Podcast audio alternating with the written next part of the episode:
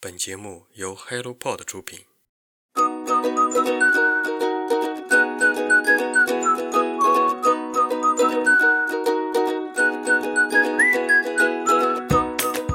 Hello，大家早上好，欢迎来到晨间书室，我是你们的新朋友孟老师。赫尔曼·黑塞曾说：“世界上任何书籍都不能带给你好运，但是它们能让你悄悄成为你自己。所以，读书是一个遇见更好自己的途径。诚然，书里没有黄金屋，也没有颜如玉，书里只有你自己，一个更好的自己。”读书照亮生命，欢迎来到晨间书室。今天呢，由我给大家带来本期的新书速递。第一本书《拉鲁斯儿童心理小百科》，作者法国卡林·西蒙尼、伊莎贝尔·马格瑞。这本书讲述了六十个帮助儿童成长的人生大问题。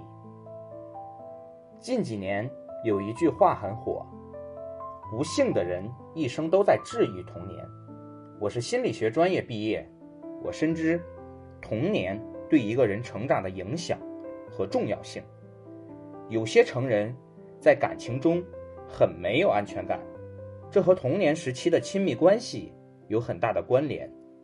有些人呢，对语言学习非常的有天赋，这和童年时期语言环境有很大的关联。有些人。长大后非常的邋遢、浪费、没有条理，这和童年时期的排便训练也有很大的关联。孩子呢是观察人间的天使，对万事万物都充满着好奇心，小脑袋里有很多奇奇怪怪、可可爱爱的问题。本书按照年龄阶段收集了六十个儿童提出的问题，这些问题呢。会涉及到生活、亲情、爱情、学习、学校、家庭、社会交往等等等等各个方方面面的问题。本书呢，并不是提供一个唯一的答案，提供的答案只算作一个出发点。每个人呢，基于这个出发点，都会找到一个更适合自己的答案。那么接下来，我给大家读几个书中的问题。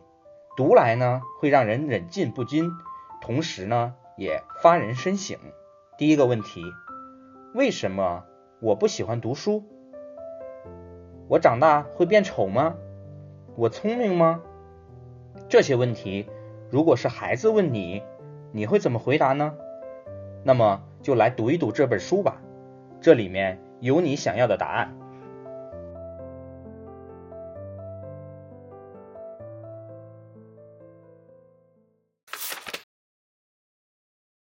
有些路一旦踏上，便难以回头，难以转弯换道。无人会真的在意你的无助、挣扎。这句话呢，描述的就是当人在成瘾想要戒除的时候的一种情况。那么第二本书呢，我们就介绍一下《我们为什么上瘾》这本书。书的作者是美国的麦雅·萨拉维茨。在生活中，我们可以看见。或者听说很多成瘾现象，比如药物成瘾、吸烟、饮酒、网络成瘾，甚至吸毒。那么成瘾到底是什么呢？我们为什么会成瘾？我们如何可以让自己避免成瘾呢？本书作者从一个成瘾者的亲身经历，带你走进成瘾的世界，从各个方面，比如神经科学、社会学、心理学。医学、药物学等等角度，对成瘾的本质、原理和制约因素进行了全面的分析，带领我们认识成瘾，解开成瘾之谜。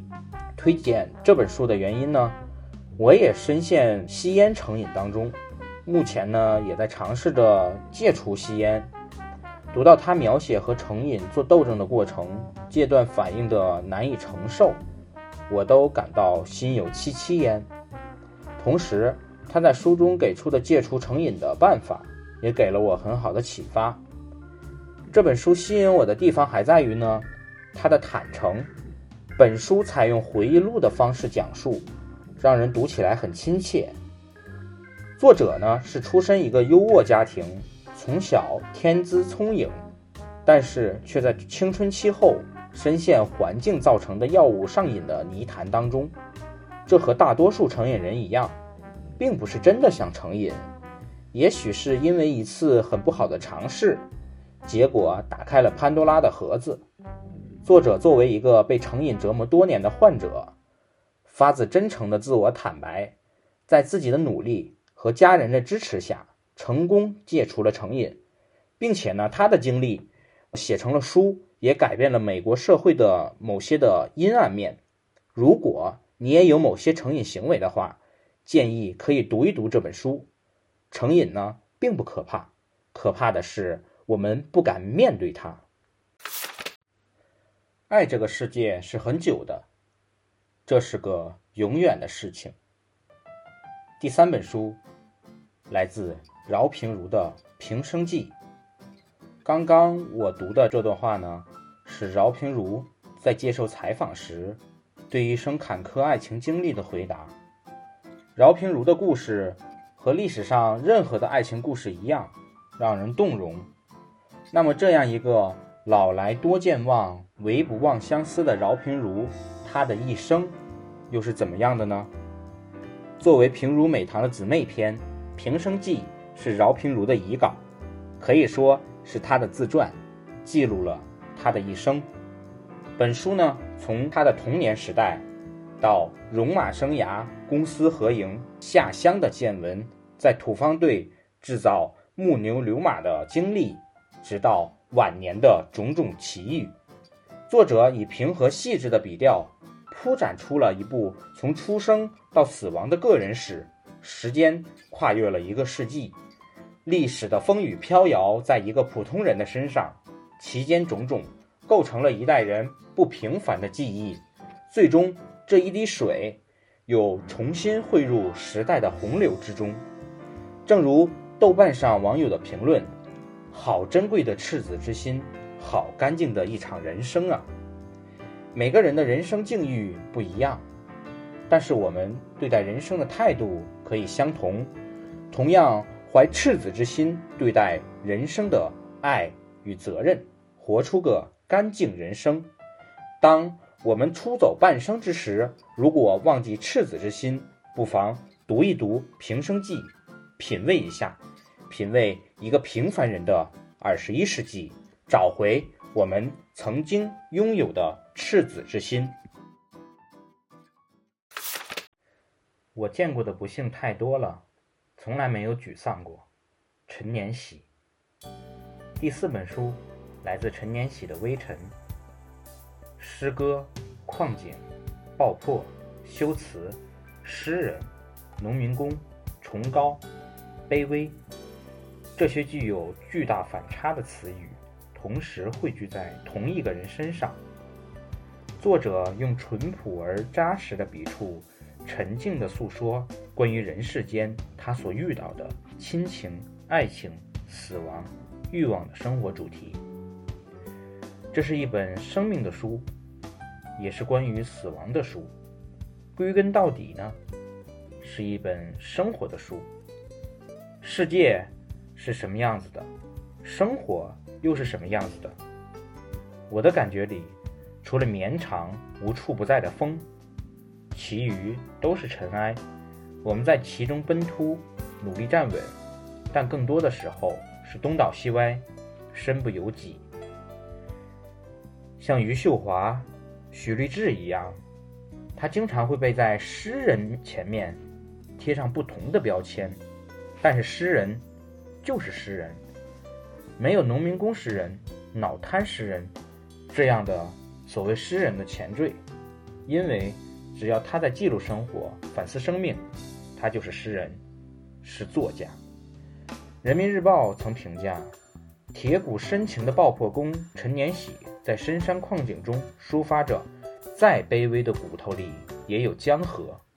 易中天也曾评价：兄弟。我读过你的诗歌，听见了你的恶，因为我曾也在兰州候车，在车上挨饿。茅盾文学奖的评委张力也曾经评价说，他就是我心目中好的写作者。我根本就没有想过他的职业，尽管我很尊重工人或者农民出身的写作者，但是对我来讲，最重要的是文字和文字品质本身。去读一读《微尘》吧，去感受一群平凡而朴素的劳动者的故事吧。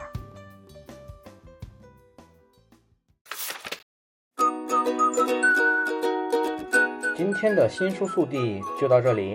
对于这几本书，如果你有任何感想，欢迎在评论区和我说说你的感受吧。对了，为了能营造一个有趣好玩的阅读氛围，晨间书市会在接下来的三个月推出全球好书分享计划。如果你也有好书推荐，欢迎在评论区给我们留言。今后让我们一起努力，让阅读成为一种人生的可能。今天的晨间书市就到这里，我们下期再见，拜拜。